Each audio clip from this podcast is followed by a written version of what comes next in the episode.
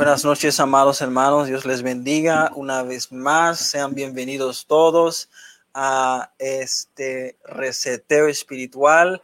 Hoy tenemos un invitado especial, el pastor Jimel Pérez Olán, que seguro la mayoría de ustedes lo conocen. Es un hombre de Dios, muy joven, por cierto, pero con una autoridad de parte de Dios que podemos decir que es muy raro o muy, muy, escaso en nuestra generación pues disponga su corazón, empieza a invitar a los amigos, empieza a invitar a los vecinos, empieza a compartir a aquel que tú sabes que quieres bendecir su vida. No hay nada mejor que compartir la palabra de Dios a alguien que tú sabes que está en necesidad de.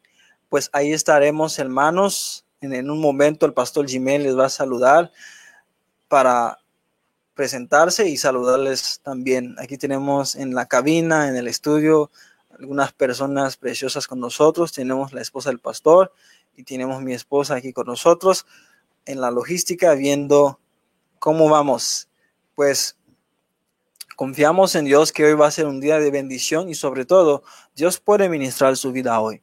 Yo creo que Dios puede ministrar su vida hoy. Ayúdanos a compartir en nuestro pequeño esfuerzo, ayúdanos a compartir, a llegar a la mayor posible de gente. Que Dios le bendiga. Les paso al pastor Jiménez para que les envíe un saludo, especialmente a su congregación. Yo sé que estará pendiente también, porque lo aman. Dios les bendiga, amados hermanos. La paz de nuestro Señor Jesucristo y la comunión del Espíritu Santo sean con todos ustedes. Para nosotros es una bendición estar en este espacio con nuestro hermano Livens, al cual agradecemos la invitación, pero también a nuestro amado Dios, quien nos permite eh, ser un instrumento, ser un medio para que su palabra pueda ser eh, expuesta. En esta hora, para mí, es, un grato placer el poder tener eh, la palabra de Dios aquí para poder compartirla. saludamos a, todos los hermanos que se encuentren conectados por allí. Si hay algún hermano de nuestra congregación. Jesucristo es la palabra viva. Dios les bendiga, amados hermanos. Les invitamos para que puedan también compartir esta transmisión que se está llevando en vivo.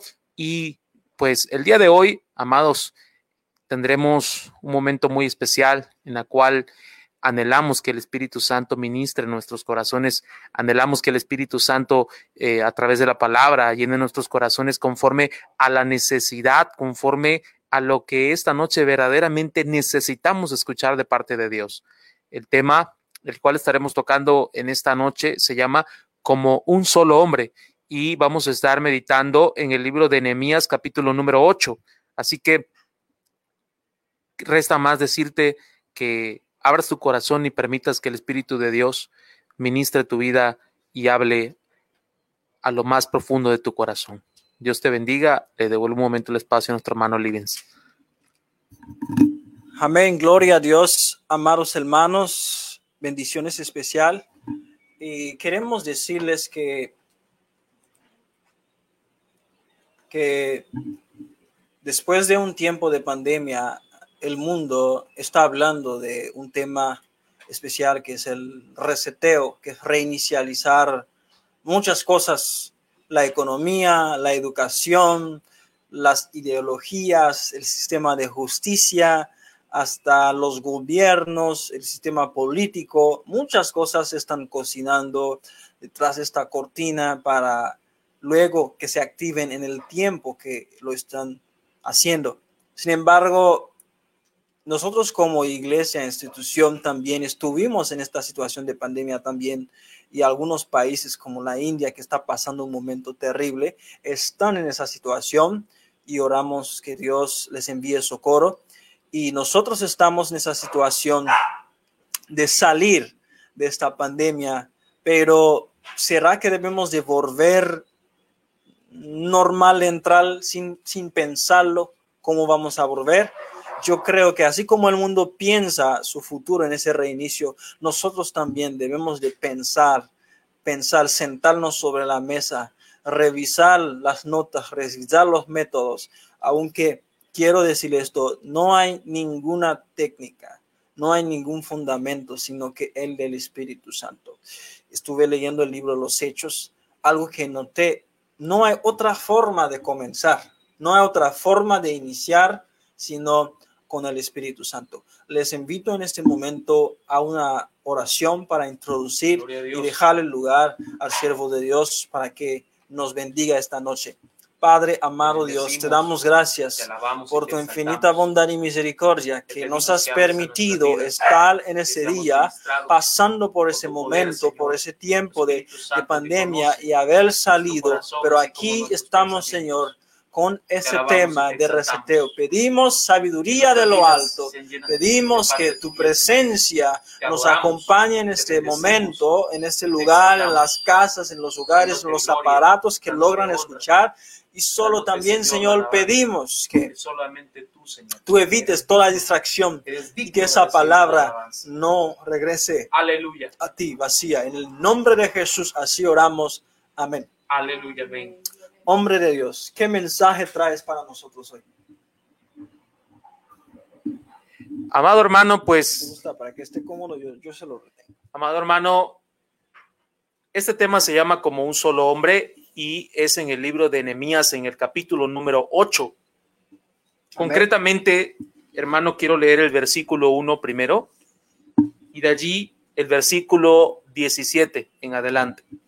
Dice el primer versículo, venido el mes séptimo, los hijos de Israel estaban en sus ciudades y se juntó todo el pueblo como un solo hombre en la plaza que está delante de la puerta de las aguas y dijeron a Esdras, el escriba que trajese el libro de la ley de Moisés, la cual Jehová había dado a Israel. Y si podemos ir un poquito más adelante, dice el versículo 17, y toda la congregación que volvió de la cautividad hizo tabernáculos y en tabernáculos habitó, porque desde los días de Josué, hijo de Nun, hasta aquel día, no habían hecho así los hijos de Israel y hubo alegría muy grande. Aleluya.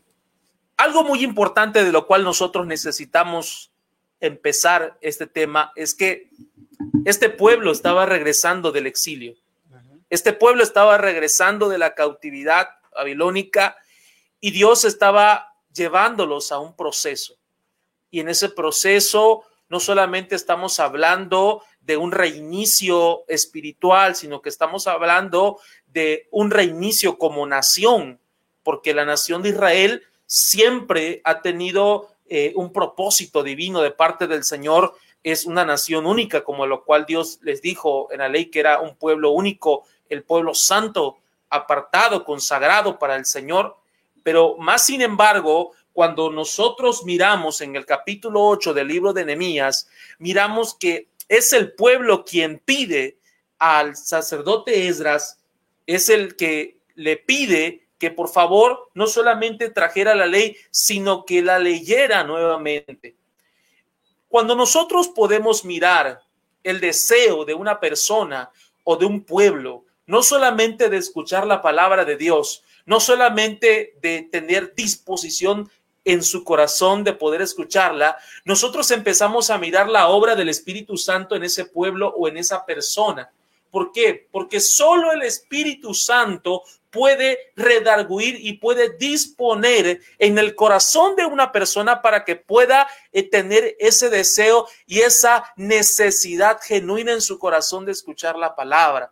Ahora, cuando nosotros empezamos a meditar en el capítulo número 8 del libro de Nehemías, nosotros miramos también que cuando el pueblo vuelve a escuchar la palabra de Dios como un solo hombre, lo que provoca la palabra es que ellos fueran contristados, es que ellos en ellos se hiciera una necesidad genuina, es que en ellos hubiera algo de parte de Dios obrando en su corazón para que hubiera una disposición, para que hubiera una necesidad, para que hubiera un deseo genuino. Qué tan difícil en muchas ocasiones se vuelve para que una persona, para que una familia e incluso para que una congregación pueda eh, tener ese deseo genuino, pueda ser genuino en su necesidad de Dios, en la búsqueda de Dios, porque en muchas ocasiones esa búsqueda y esa necesidad se vuelve algo eh, como una rutina, como se vuelve como un compromiso. pero en muchas ocasiones nosotros podemos mirar que la nación de Israel tuvo que ser sacudida, tuvo que pasar por momentos difíciles a causa de su, de su propia desobediencia, a causa de que ellos dejaron en poco la palabra de Dios y las enseñanzas que ellos tenían desde que eran pequeños, porque en el pueblo de Israel todos conocían la palabra, todos conocían la ley, a como muchos de nosotros la conocemos y sabemos las escrituras y conocemos por la misericordia de Dios los mandamientos que Él tiene para con nosotros. Y es por eso que es necesario que nosotros podamos hacer un pequeño análisis eh, acerca de esta historia. Yo tengo una pregunta, perdón que te interrumpa. ¿Cómo tú explicas este deseo que surgió en el corazón del pueblo? Lo explico de la siguiente manera, hermano había una necesidad grande en sus corazones. 70 años, una generación entera que muchos de ellos ni siquiera habían nacido o habían visto Israel o Jerusalén como tal. Y Dios hace que muchas cosas se muevan, incluso tocando el corazón de un rey impío para que permitan que ellos regresen de nuevo a su pueblo y que en el propósito de Dios para que ellos regresaran en ese momento era reconstruir el templo. Pero aquí estamos hablando de una necesidad genuina, principalmente el hecho de sentir que realmente para ellos ese era su lugar, era su hogar. Yo siento, como me estás diciendo, que ellos pasaron un proceso en ese cautiverio ellos lo sintieron, lo sufrieron, extrañaron la palabra de Dios. Eh, se escaseó la palabra de Dios en el exilio. Y ellos sin, tenían esa, sabes que uno tiene sed cuando no tienes acceso al agua, ¿no? Así es. En el exilio, si el agua es la palabra de Dios, tenían sed porque no tenían ese acceso a la palabra de Dios. Eh, haciendo, tú compararías este cautiverio con el tiempo de cautividad que nosotros como creyentes tuvimos en nuestros hogares hace un año? Claro que sí, hermano. Eh, es prácticamente hacerlo igual a una cautividad, e-, el estar encerrados, el ser privados de muchas cosas, el no tener acceso no solamente a nuestras actividades cotidianas, sino al hecho de congregarnos y al hecho de servirle a Dios como veníamos haciéndolo. Pero en este proceso podemos mirar dos cosas, hermano. Podemos mirar los que la misma necesidad los obligó a buscar de Dios y a los que comúnmente solamente estaban esperando, por así decirlo, un pretexto para apartarse de Dios y apartarse de la iglesia, hermano. Tocaste un punto importante. Dices la congregarse. Así es. Congregarse. Congregarse es, es es importante la exposición de la palabra dentro de la congregación, porque mucha gente puede decir, ¿sabes qué, pastor? Ah, nosotros estuvimos en línea escuchando la palabra así como lo están compartiendo hoy. ¿Qué tan importante es el compartir la palabra, pero dentro de una congregación? Es importante, hermano, porque es alimento. Y yo muchas veces he hecho un ejemplo o una comparación acerca de esto y es que hay muchas personas que necesitan estar cerca del fuego, cerca de la brasa ardiente. Y muchos creyentes, al apartarse de Dios, al apartarse de la obediencia, o, el hecho de que les cuesta mucho el poder mantenerse en la búsqueda de Dios. Yo a veces digo que es como que se haya apartado una leña o el carbón del fuego y se haya mojado. En pocas palabras, yo a ese lo digo como una leña mojada. Si esa leña mojada tú quieres volver a encenderla, va a costar, hermano. porque, algo lo apagó. Ahora, ¿qué necesita? Donde el fuego esté encendido, donde la brasa esté encendida, para que el fuego pueda llenar también esa leña o ese carbón, hermano, nuevamente y vuelva a arder. ¿Qué es lo que a veces impacta en nuestro corazón? Es la palabra de Dios, hermano. Sí, es la palabra de Dios. Lumbrera mi camino. La exposición de tu palabra alumbra, dice el Salmo. Así es. Ahora, ¿qué provocó que la nación de Israel en, esta historia de Nehemías capítulo 8 fuera quebrantada? Fue el escuchar nuevamente la palabra de Dios. Y aquí vuelvo a repetir algo. Tenía mucho tiempo que no se celebraba la fiesta de los tabernáculos. Y uno de los propósitos al celebrarse la fiesta de los tabernáculos es un recordatorio de cómo ellos estuvieron 40 años en el desierto viviendo en tiendas, en lugares que solamente eran lugares de paso, por así decirlo, porque era un recordatorio que ellos iban hacia la tierra prometida. Y la Biblia nos menciona que después de que ellos escuchan que el sacerdote Esdras empieza a leer la palabra, de que Esdras empieza a, a, volver a recordar los principios de la ley, de la ley mosaica y de todo lo que Dios había hablado en el principio. Por ejemplo, hermanos, nosotros miramos en el verso 9, dice, y Nemías el gobernador y el sacerdote Esdras, escriba, y los levitas que hacían entender al pueblo, dijeron a todo el pueblo, día santo es a Jehová nuestro Dios, no os entristezcáis ni lloréis, porque todo el pueblo lloraba oyendo las palabras de la ley.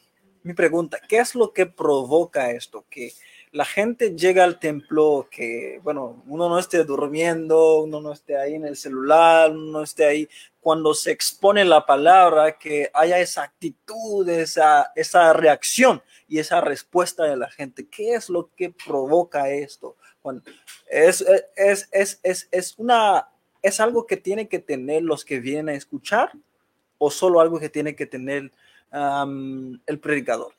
No, tiene, tiene que ser mayormente el pueblo que está escuchando que tenga disposición en su corazón dijiste una palabra, disposición. Así es. La disposición. En, corto, ¿cómo yo me dispongo para escuchar la palabra de Dios? Haciendo prioridad. Número uno, el escuchar la palabra y darle el tiempo a Dios. Ese es el problema, hermano, en muchos, en muchos creyentes. No tienen como prioridad número uno en su vida el ser ministrado por la palabra y el servirle a Dios. Muchos de nosotros, al no tener como prioridad número uno escuchar a Dios y dejarse guiar por Dios, actuamos, tomamos decisiones, nos ocupamos en otras cosas. Antes, antes de... Preocupación, ¿no? Así es. Ahora, si tú me permites, quiero seguir leyendo un poquito más adelante en esta historia. Dice el verso 13, al día siguiente se reunieron los cabezas de las familias de todo el pueblo, sacerdotes y levitas, a Esdras el escriba, para entender las palabras de la ley.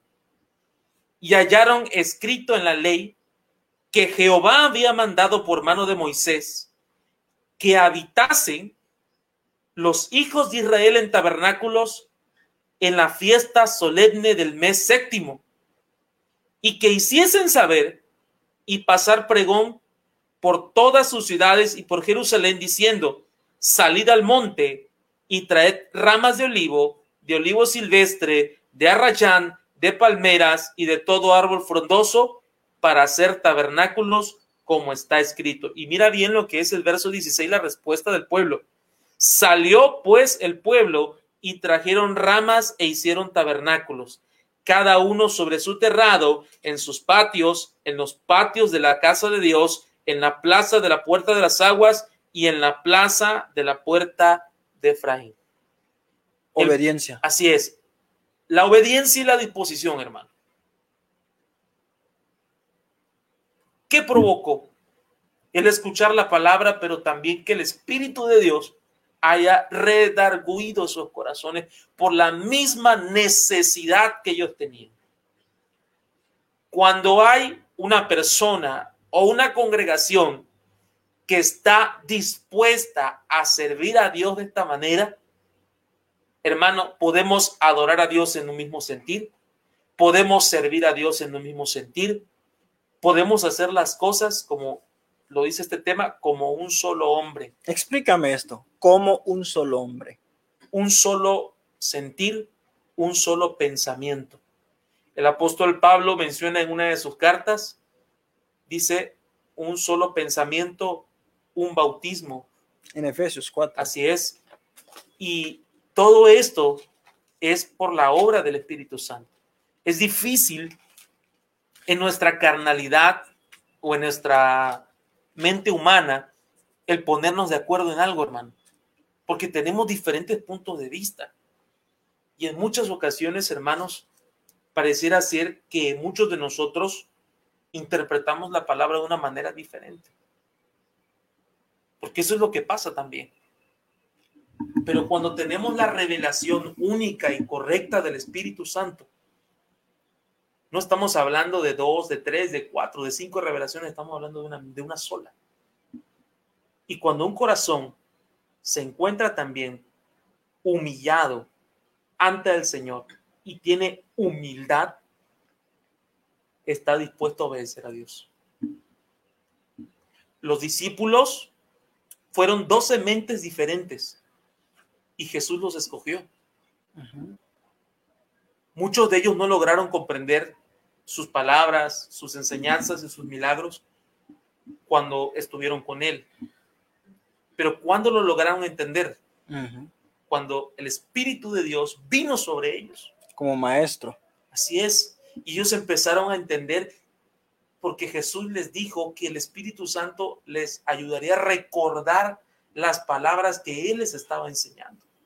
Sí, algo que, perdón que te interrumpa, que noto en el libro de Hechos, los capítulos 4, 5 hasta el 10, en todos los pasajes que predican, sea Pedro, sea Esteban, que predican esos pasajes, vemos un alto contenido bíblico donde regresan al Antiguo Testamento. Uno diría, oye, ¿cuándo aprendieron todo esto? Así es. Fue el Espíritu Santo quien provocó esto. Ahora mi pregunta. ¿Cómo es necesario para una iglesia durante la exposición de la palabra estar como un solo hombre? Principalmente, hermano, que tenga respeto de la presencia de Dios. Que tenga temor a lo que se está exponiendo. Y te voy a decir de nuevo, que la palabra que aquí nos lleva a todo esto es disposición, pero también prioridad. La prioridad. Muchos creyentes, hermanos, cuando el mensaje va a ser dado, desde su propia mente, es como si estuvieran activando ya ciertos prejuicios en su mente. ¿Como cuáles? ¿Cuánto tiempo va a tardar? ¿Qué voy a hacer después del culto? La persona que está predicando. Como un pase, ¿no? Así es, son muchas cosas, hermano. Y ese tipo de disposición o esos prejuicios en nuestra mente antes de hacen que le perdamos el sentido y el respeto. No al predicador. No vienen a comer, ¿no? Así es, no al evangelista, sino a la palabra, al alimento tengo esa pregunta. Mucha gente pues espera en la administración. Así es. Pero durante la palabra como que... Mira hermano, durante la palabra es curioso. Durante la palabra, la primera característica que nosotros miramos en algunos hermanos es el sueño. es la indiferencia. Son muchos factores. Y, va, a va a sonar un poquito curioso lo que te voy a decir ahorita, hermano si nosotros vamos a un lugar a, comer y llevamos muchísima hambre, hermano. Muchos de nosotros ni siquiera nos ponemos a pensar en la persona que está cocinando o la persona que va a servir la comida, porque nuestro centro principal es la comida y la necesidad que vamos a, a, saciar, porque hermano, es difícil de un momento en el cual sin comer, sin beber, llega un momento que nuestro propio cuerpo como que ya, llega un momento que nos impulsa a decir, necesitas darme alimento. Y nosotros, en muchas ocasiones, eh, se nos pasa por alto o queremos pasar por alto que nuestra alma también tiene sed y tiene hambre. Ah, creo que estamos tocando un tema muy importante donde tocaste el alma, porque hay muchos creyentes que no saben que tienen un alma. Así es, hermano. Así es, y, le damos rienda suelta solamente a los deseos de la carne. El cuerpo, el cuerpo, el cuerpo. Así es. Y, el alma que necesita nutrirse, nuestro espíritu por encima de esto que necesita fortalecerse. Bueno, nos meteríamos en otro tema si, si, si, hablamos de eso para, para la próxima. Pero tengo esa pregunta, porque ¿qué provoca, qué produce en un culto eh, durante la exposición de la palabra que alguien o que todo el pueblo esté dispuesto a escuchar? ¿Qué provoca eso? ¿Qué provoca eso en la atmósfera? ¿Qué provoca esto en el resultado de las vidas de las personas que escuchan? ¿Y qué provoca esto en, cuanto a la administración del predicador? Vamos por partes, hermano. Antes del culto hay una preparación también. Y eso tiene que ver con la intercesión. Muchos de nosotros, hermanos, nos preocupamos a veces más en la preparación física del templo que es bueno, la limpieza, los adornos, las sillas. Ahorita más que nada con lo de la pandemia, ¿no? los espacios, la sanitización y todo ese tipo de cosas. Pero a veces pasamos por alto que antes de haya una preparación espiritual, una intercesión, que la mayor parte del tiempo pues son los pastores, son los ministerios de oración, son las intercesiones, son todo ese tipo de cosas que se hacen. ¿Por qué, hermano? Porque eso hace una preparación para que cuando el pueblo se congregue, muchas luchas ya se hayan librado en el mundo espiritual.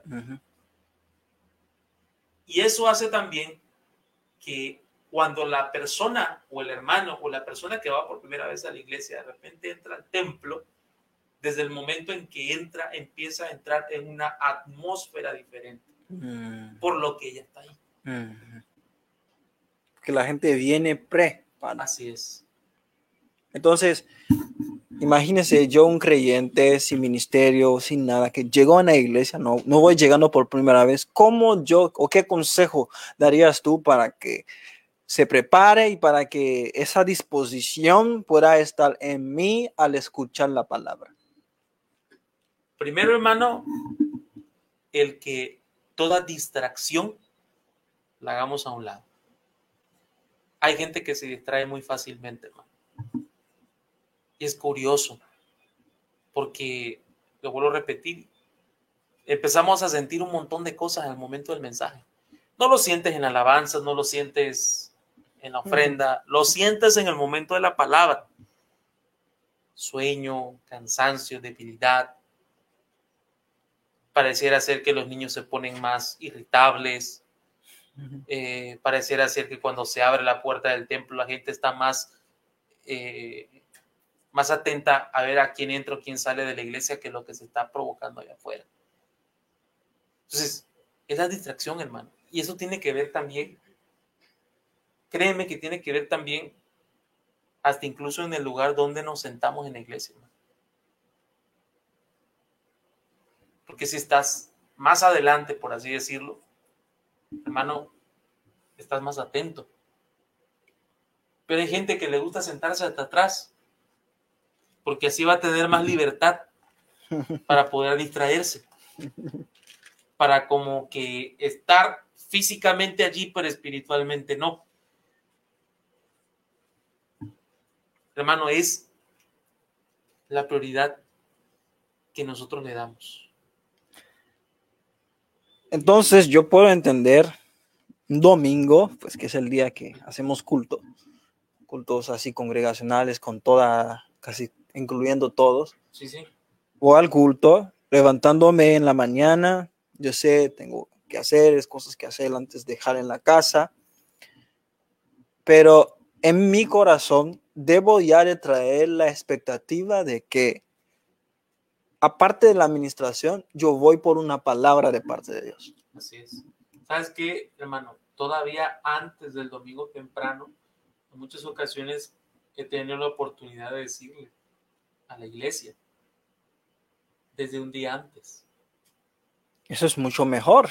Porque vamos a, vamos a llevarlo así, ¿no? Una comparación si mañana, por ejemplo, que es día viernes y nos toca trabajar y entrar temprano, en tu responsabilidad entra también el poder descansar. Así es. Para que puedas levantarte temprano y puedas asistir con tiempo a tu trabajo. Mucha gente dice, escúchame bien lo que te voy a decir, que el domingo es el único día donde pueden descansar.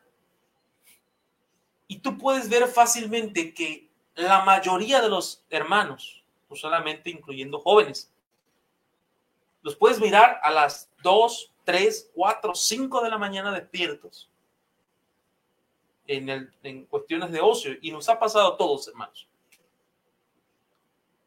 Difícilmente te vas a levantar temprano y difícilmente vas a ir con deseo a la iglesia. Si nosotros nos preparamos antes.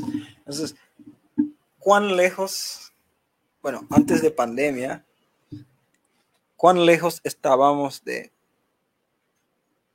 este pueblo que había regresado de la, de la cautividad babilónica, que llegó con esa disposición para escuchar la palabra de Dios, que llegó con este anhelo para escuchar, de preparar hasta el tabernáculo, de preparar todo para escuchar la palabra de Dios.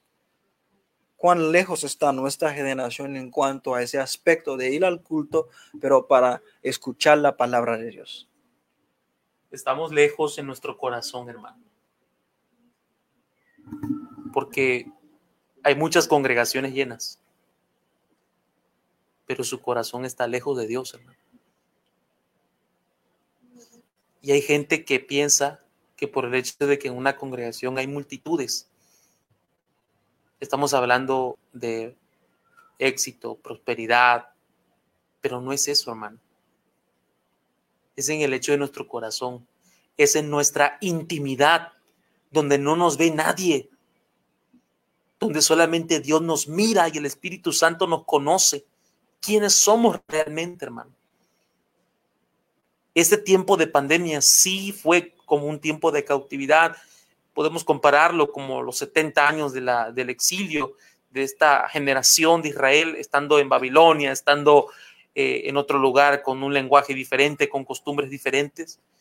Pero cabe recordar, hermano, que hay, hay personas que tienen un espíritu diferente, personas que no quieren contaminarse, aun cuando están lejos de todo, del, del centro y hay gente como Daniel, gente como sus amigos que eh, estuvieron exiliados, que en un momento dado fueron obligados a contaminarse, a, hacer costumbres que no eran agradables ante Dios y aún estuvieron dispuestos en su corazón a no hacerlo para honrar a Dios. Y esa propia honra hizo que ellos fueran puestos en alto, porque Dios respaldó sus vidas, hermano. Y muchos de nosotros en este tiempo de cautividad Hermano, muchos de nosotros fuimos expuestos al fuego. Pero las personas que mantuvieron o han mantenido con luchas, con aflicciones, su temor a Dios, su sometimiento, han podido estar de pie hasta este momento, hermano. Y yo creo que de aquí en adelante lo que no hemos podido disfrutar hacer congregacionalmente, hermano. Quien ha aguantado y ha soportado por sí solo durante todo este tiempo, va a empezar a tener recompensa, hermano. Porque esta nación de Israel, dice en el capítulo número 8, verso 17, y toda la congregación que volvió de la cautividad hizo tabernáculos y en tabernáculo habitó, porque desde los días de Josué, hijo de Nun, hasta aquel día, no habían hecho así los hijos de Israel. Y dice algo muy importante, y hubo alegría muy grande, hermano. Estamos hablando de un gozo, del gozo espiritual, del gozo el cual, hermano, poco a poco estamos teniendo y recibiendo, porque ya empezamos a reunirnos, hermanos, porque ya empezamos a tener oportunidades para hacer actividades, para poder asistir a campañas, para poder hacer vigilias, para poder hacer retiros espirituales, para poder hacer, hermano, muchas cosas. Pero antes de trasladar todo esto al templo, tiene que ser número uno en nuestra vida personal y número dos en nuestro hogar, hermano. Amén. Amén. Así es. Amén. Entonces quiero entender que es tal en un mismo sentir, juntos, pero también unánime. Así es.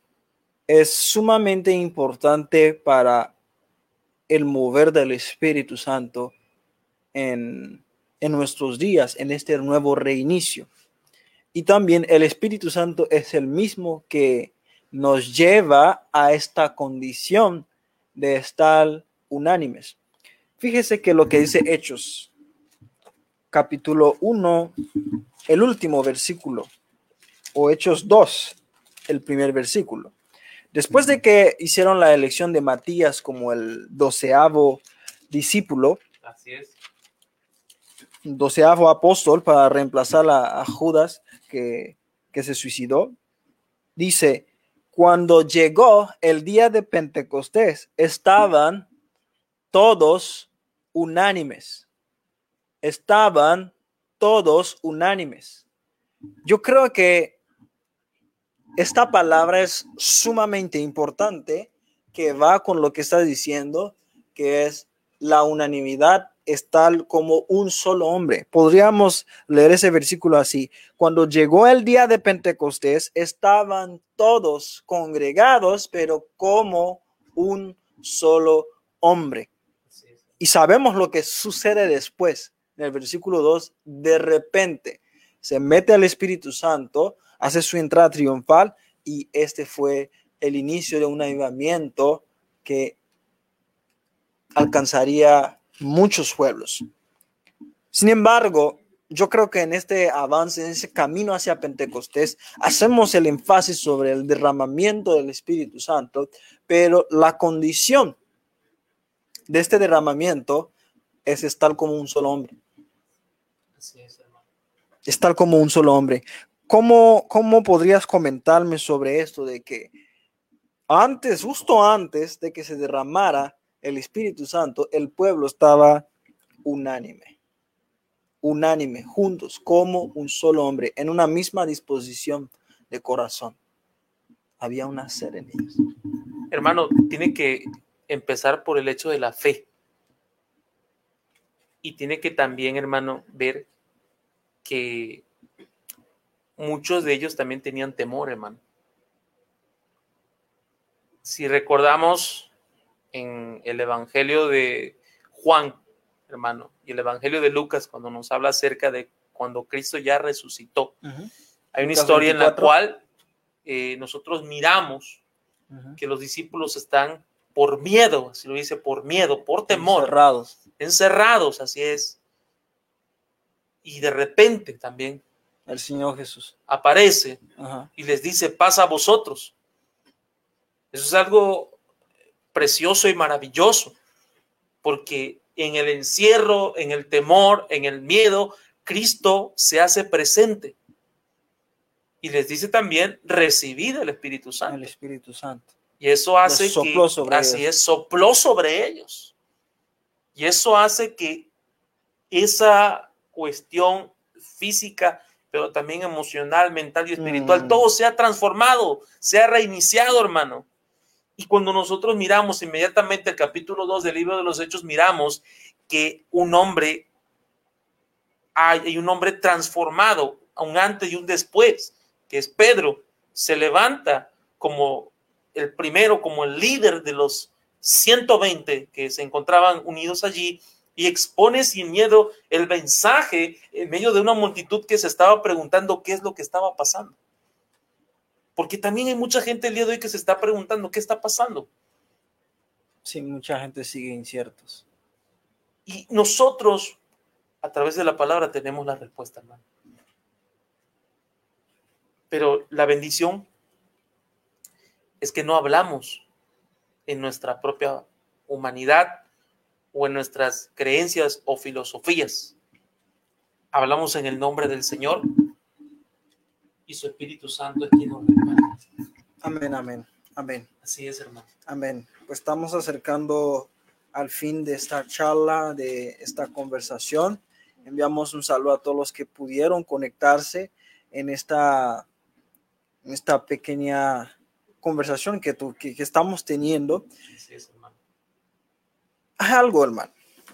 El pueblo regresó del cautiverio babilónico Y Dios levantó a dos profetas, Ageo y Zacarías. Y ellos empezaron, cierto, a, reactivar su vida en, el, en Dios. Pero el Señor les da una sorpresa cuando la obra que había empezado, la obra física de reconstruir, rehacer, reabrir, se detuvo. Vemos que el Señor levanta dos profetas para hablarles, para traer la palabra de Dios fresca en el momento que les dice,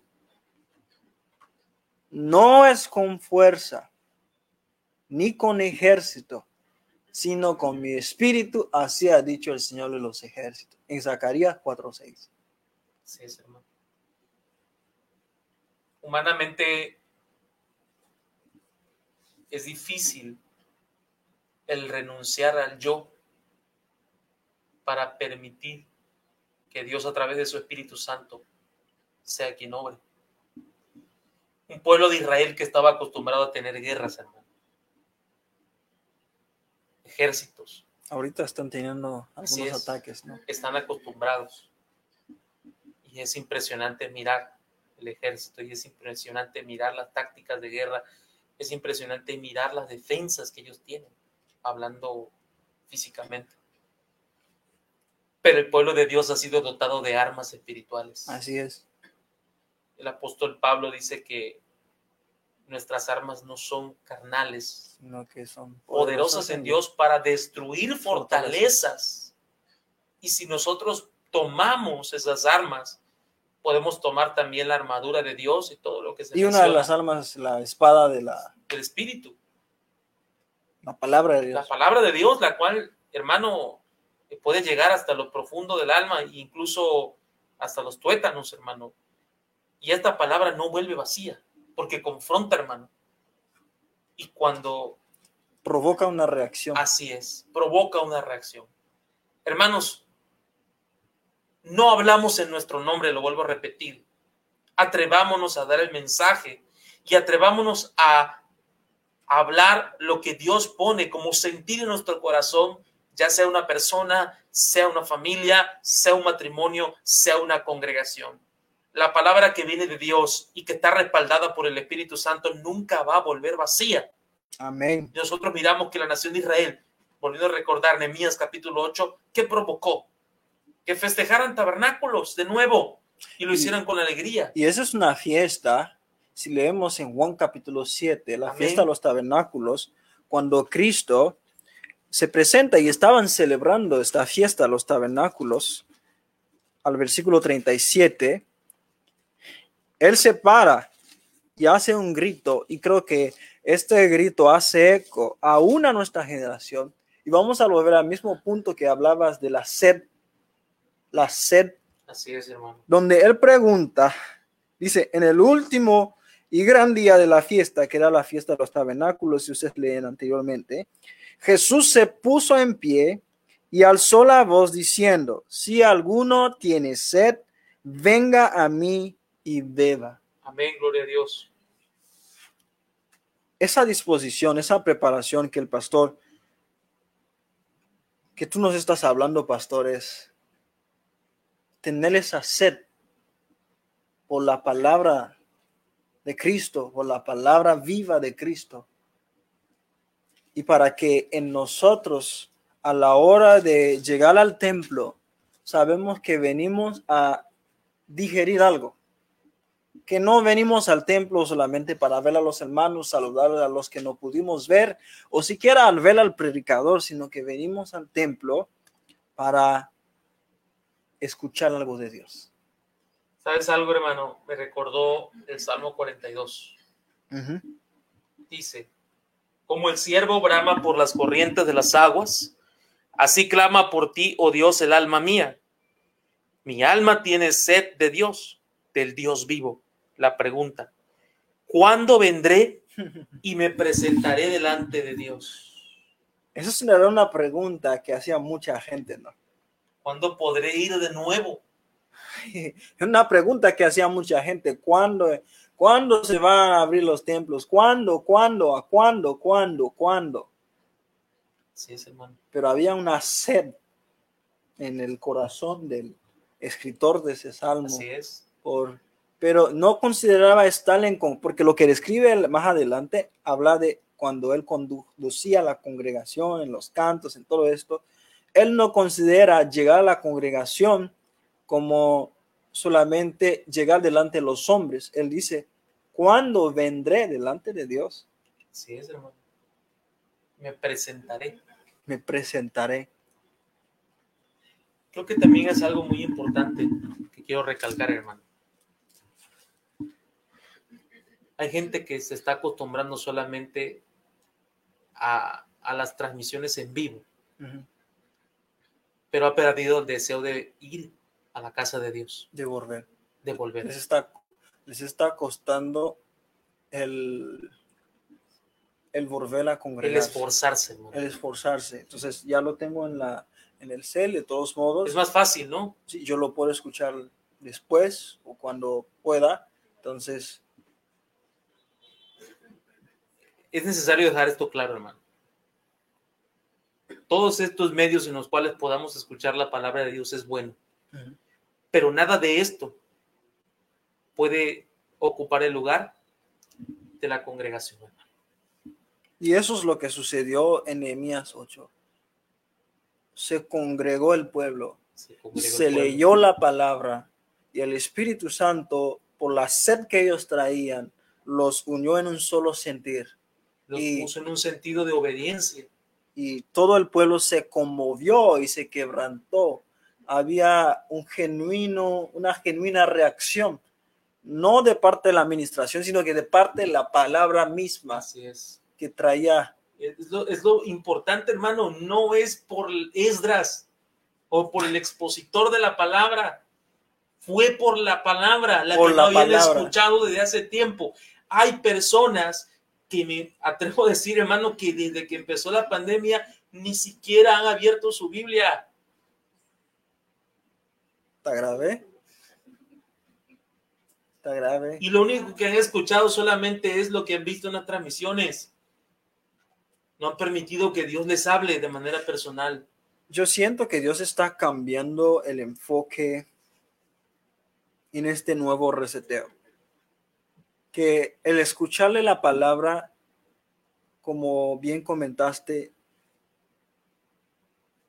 el enfoque, la prioridad no debe ser ni el predicador, ni tampoco qué voy a hacer después, sino que la palabra misma. Así es, hermano. Como Pedro dice, desear como niños recién nacidos la leche, espiritual, que es la palabra, la leche no adulterada. Debe de haber ese deseo en nuestro corazón en este tiempo por la palabra, Dios. Aunque un pasaje dice, vendrán tiempos cuando los hombres anhelarán la palabra, la buscarán y no la hallarán es, curioso, hermano, porque aunque mucha gente está dejando de alto la importancia de la palabra de Dios, hay gente que Dios la está alcanzando. Mm, y las está alcanzando de maneras sobrenaturales. Se les está manifestando. Sí. Los está alcanzando él mismo. Y esta gente que está acercándose a Dios hoy ya, hermano, son gente que viene con sed y con hambre genuina de Dios y de, su palabra y que está creyendo a la palabra y que está recibiendo milagros y que está hermano, siendo ministrada por Dios, está incluso está recibiendo revelaciones de Dios directas.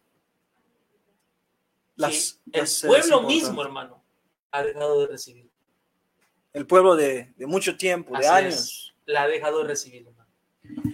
Entonces decimos esto, sed por Dios, sed por la palabra de Dios. Yo sé que el Espíritu Santo es quien puede producir esto en su corazón, esta sed. Pero también Él es quien sacia esta sed. Amén. ¿Qué le dirías tú a alguien que dice, yo siento una sequía en mi alma, en mi vida? Tengo una carencia de la palabra de Dios, porque cuando uno está lleno de la palabra, hasta en tu vocabulario se nota Así es. Tengo una carencia en la palabra, pero anhelo regresar. ¿Qué le dirías a alguien? ¿Qué le diría a alguien así, hermano? Tengo un texto especial para eso, que de manera personal Dios habló a mi vida. Es en el libro de Oseas, capítulo número 2. Alguien que ha perdido la pasión por Dios y que está seco, necesita ir a un desierto, hermano. Necesita ir a un desierto. Mm, ahí la tomaré y la llevaré al desierto. Así es, hermano. ¿Qué pasaje es? No me acuerdo. Es Oseas capítulo 2.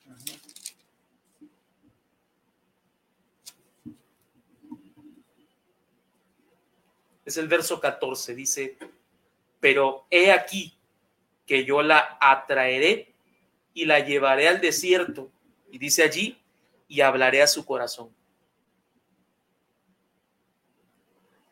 Alguien que no se ha llevado a un desierto, hermano, no va a poder entender cuánta necesidad de Dios tiene. Porque un desierto es un lugar de extrema necesidad en todos los sentidos, hermano. Pero hay gente que hoy está bien, hermano. Podemos decirlo físicamente. A lo mejor económicamente está estable, de salud se encuentra bien, está haciendo planes, reorganizando planes, pero está dejando de alto que su necesidad más grande es Dios y el único lugar donde Dios puede hablar a tu corazón es en un desierto, donde estás en necesidad y donde solamente es Él y eres tú. Donde no están las distracciones tampoco. Así es, hermano. Y así la voz de Dios puede fluir. Desgraciadamente, hermano, no todos quieren entrar al desierto. Porque hay gente que quiere volver a Dios y que anhela volver a Dios, pero no quiere pasar por ese proceso. Quieren el compromiso. Así es, hermano. Pues para concluir, siento orar. Amén. Por este punto que tocaste, que es muy sensible, que hermanos, no podemos seguir igual. Tú que nos escuchas, tú que lograste pasar por ahí, escuchar. El mensaje es, no podemos seguir igual con apatía a la palabra de Dios en este reseteo espiritual no podemos seguir igual con aún nuestra forma antes de la pandemia de llegar al culto. No podemos escuchar la palabra teniendo otros enfoques sin que sea la palabra misma de Dios. Tenemos que ser como la iglesia de Berea, que escuchaban y revisaban, escudriñaban, escudriñaban lo que se decía. Es tiempo que nosotros tengamos sed de la palabra. Como dice David, tu ley ha sido mi delicia. Es tiempo de que nosotros anhelemos esta palabra, porque al final es el depósito que nos va a quedar a nosotros. Cuando vienen los momentos de prueba, de dificultades, lo que te queda es la palabra de Dios. Durante la pandemia, los que pasaron por el tiempo de COVID, no, donde no pudieron visitar al amigo, donde no pudieron entrar nadie, estuviste solo, ¿con qué te quedaste? ¿Qué es lo que, qué, qué es el único depósito que tú tenías? La palabra de Dios. Entonces, en este nuevo comienzo, en ese reseteo, uno de los planes que debemos de tener es cuidar nuestro corazón de cómo nos dirigimos hacia la palabra de Dios. Si quieres decirles algo final hacia los hermanos. Claro que sí. Hermanos, es un tiempo difícil. Santiago dice que la vida es como la neblina, que está por un tiempo y luego desaparece todos, absolutamente todos, hermanos, estamos en un momento frágil de nuestra vida. La oportunidad que el Señor te da hoy, quizás el día de mañana no la vas a tener. Es por eso que necesitamos volver a Dios y hacer prioridad número uno nuestra comunión y nuestra vida espiritual con el Señor. Recuerda que Cristo dijo, el que quiera venir en pos de mí, niéguese a sí mismo, tome su cruz y sígame. No importa el esfuerzo que tengas que hacer para congregarte, lo que tengas que renunciar, los planes que tengas que dejar. No actuemos como el mundo, hermano, porque el mundo en el tiempo de Semana Santa no estaba hermanos en su mayoría pensando en el tiempo de Pascua, estaba pensando en el tiempo de vacaciones. Es triste, hermano. Estamos cerca de una fiesta preciosa, la fiesta del Pentecostés.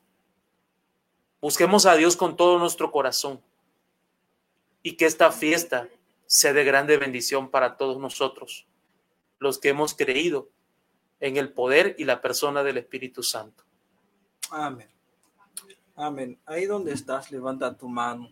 Quiero orar contigo. Quiero orar para que el Señor despierte esa sed, esa sed, ese anhelo. Hay un mover del Espíritu donde nosotros estamos. podemos sentir lo que Él ha venido a honrar la palabra que aquí se compartió. Ahí dispón tu corazón, dispón tu corazón, diciéndole, Señor, dame sed por tu palabra. La anhelo, la quiero rindiéndote, diciéndote, Señor, Señor, anhelo esta palabra el, el, salmista David escribió muchos versículos sobre la importancia de la palabra de Dios en su vida. Que nazca oh, en ese tiempo, que nazca en ese tiempo. en todos, no importa título, no importa tu grado. corazones un poco de atención a la palabra de Dios. un poco de atención a la palabra de Dios. Atención a la palabra de Dios. Atención a la palabra de Dios. Dios está llamando tu atención a su palabra. Y la palabra que Él te quiere dar, que quiere hablar en tu vida, será como vida para tus huesos, será como sanidad para tus huesos.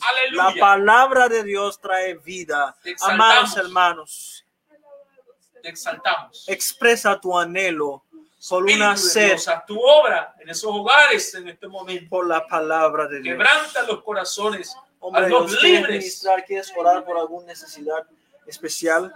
En el nombre de Jesús. Oh, aleluya. Gloria te pedimos, Señor, que toda atadura sea rota en estos momentos, Dios mío, por el poder de tu bendita palabra. Toda pesadez espiritual, todo espíritu de confusión que está obrando en las mentes, que no les permite, Señor, entender la verdadera necesidad en su vida Dios mío, todo lo que está obstaculizando allí en las mentes, sean libres en el nombre de Jesús ahora, por el poder de tu palabra. Haya libertad en el nombre de Cristo Jesús. Declaramos que en el nombre de Jesús hay victoria. Aleluya, te adoramos, Señor. Transforma los pensamientos, Señor. Rompe las cadenas, Padre. Pudre los yugos esta noche. Visita de manera sobrenatural los hogares y las vidas. Quienes nos están viendo en este momento pueden sentir tu misma presencia y la libertad en su espíritu para adorarte, para bendecirte, para exaltarte, Señor. Gloria a Dios, visita Espíritu Santo. La libertad esta noche, Señor. Aleluya. La en el nombre de, Jesús, que tu palabra no vuelva la vacía. de Dios. La es lo que te pedimos. Señor, Amén. en el nombre de Jesús. Amén. Gloria a Aleluya. Dios. Gloria a Dios. Amados hermanos, el enfoque de ese tema en este nuevo reseteo es el anhelo por la palabra de Dios. Sí anhelamos su presencia, pero necesitamos este anhelo por la palabra de Dios. Lo que hace que los, el mover del Espíritu Santo dure en nuestra vida es el depósito que nosotros tenemos de la palabra de Dios. Es el anhelo que tenemos de la palabra de Dios. Quiero concluir con este pasaje. La exposición de tus palabras alumbra, hace entender a los simples. Mi boca abrí y suspiré porque deseaba tus mandamientos. Leo otra vez, la exposición de tus palabras alumbra, hace entender a los simples. Mi boca abrí y suspiré porque deseaba tus mandamientos. Es tiempo de que deseemos de verdad la palabra de Dios. Cuando uno vaya al culto, a donde sea, que nuestro enfoque no sea el predicador, que nuestro enfoque no sea cualquier otra cosa, sino que venir a escuchar la palabra. Como dice el Salmo, la exposición de tu palabra alumbra, alumbra, hace entender a los simples. Puede leer todo ese versículo que sigue adelante. El Salmo 119, versículo 131 está, hay muchas promesas. Yo tengo muchas cosas subrayadas donde hay promesas, donde cosas que Dios nos va a proteger por tener la palabra de Dios morando en nosotros. Dios les bendiga. Gloria a Dios. Una palabra final. Eh, ¿Dónde queda su congregación, amado hermano? Hermanos, nosotros estamos en la ranchería Boquerón, segunda sección, en el kilómetro 9.5. Ahí es la colonia Lázaro Cárdenas. Nuestra congregación se llama Jesucristo es la palabra viva. Somos de las asambleas de Dios, pero también en Facebook nuestra página se llama Tejep.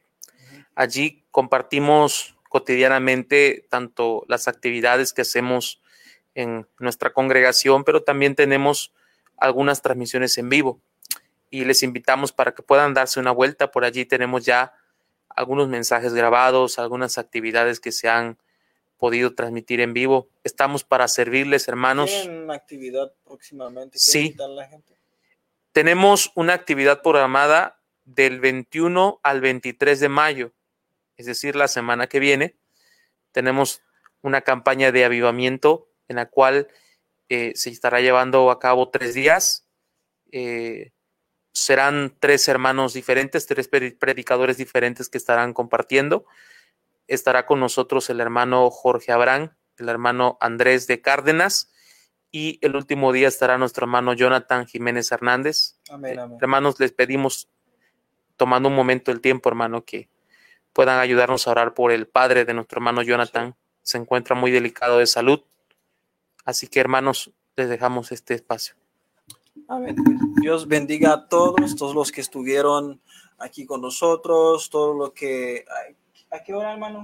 Va a ser a las seis de la tarde, hermanos. Ok, Dios les bendiga, hermano. Ya escucharon, es, es, va a ser poderoso esos hombres de Dios que mencionaron. Así que vayan, hermano, pero con la actitud de escuchar la palabra de Dios. Pues nos veremos en un próximo episodio. Enviamos un saludo especial a todos los que nos están sintonizando. A ver en los comentarios, algunas personas. Enviamos un saludo a todos los que estuvieron en la cabina con nosotros. Pues mi esposa, nuestra hermana Helen Barragan. Y, y enviamos un saludo a, a Ulises Barragán, Ulises Barragán, a Isabel Gómez, a Isabel Gómez, a Obed Dalí Ramírez. ¿Ah? Obed Dalí Ramírez, te mando- Obed Obed Dalí. Obegdalí Ramírez, enviamos un saludo para todos ustedes que estuvieron ahí. Dios bendiga sus vidas. Comparte ese mensaje con otros. Estamos por llegar con programas más nuevos y equipándonos. y espero que sea de bendición para ustedes. Bueno, enviamos un saludo también a la esposa del pastor Chimel, nuestra hermana Berenice, ahí está con nosotros en la cabina. Pues Dios bendiga sus vidas, sean fortalecidos en el poder del Espíritu Santo. Bye, chao.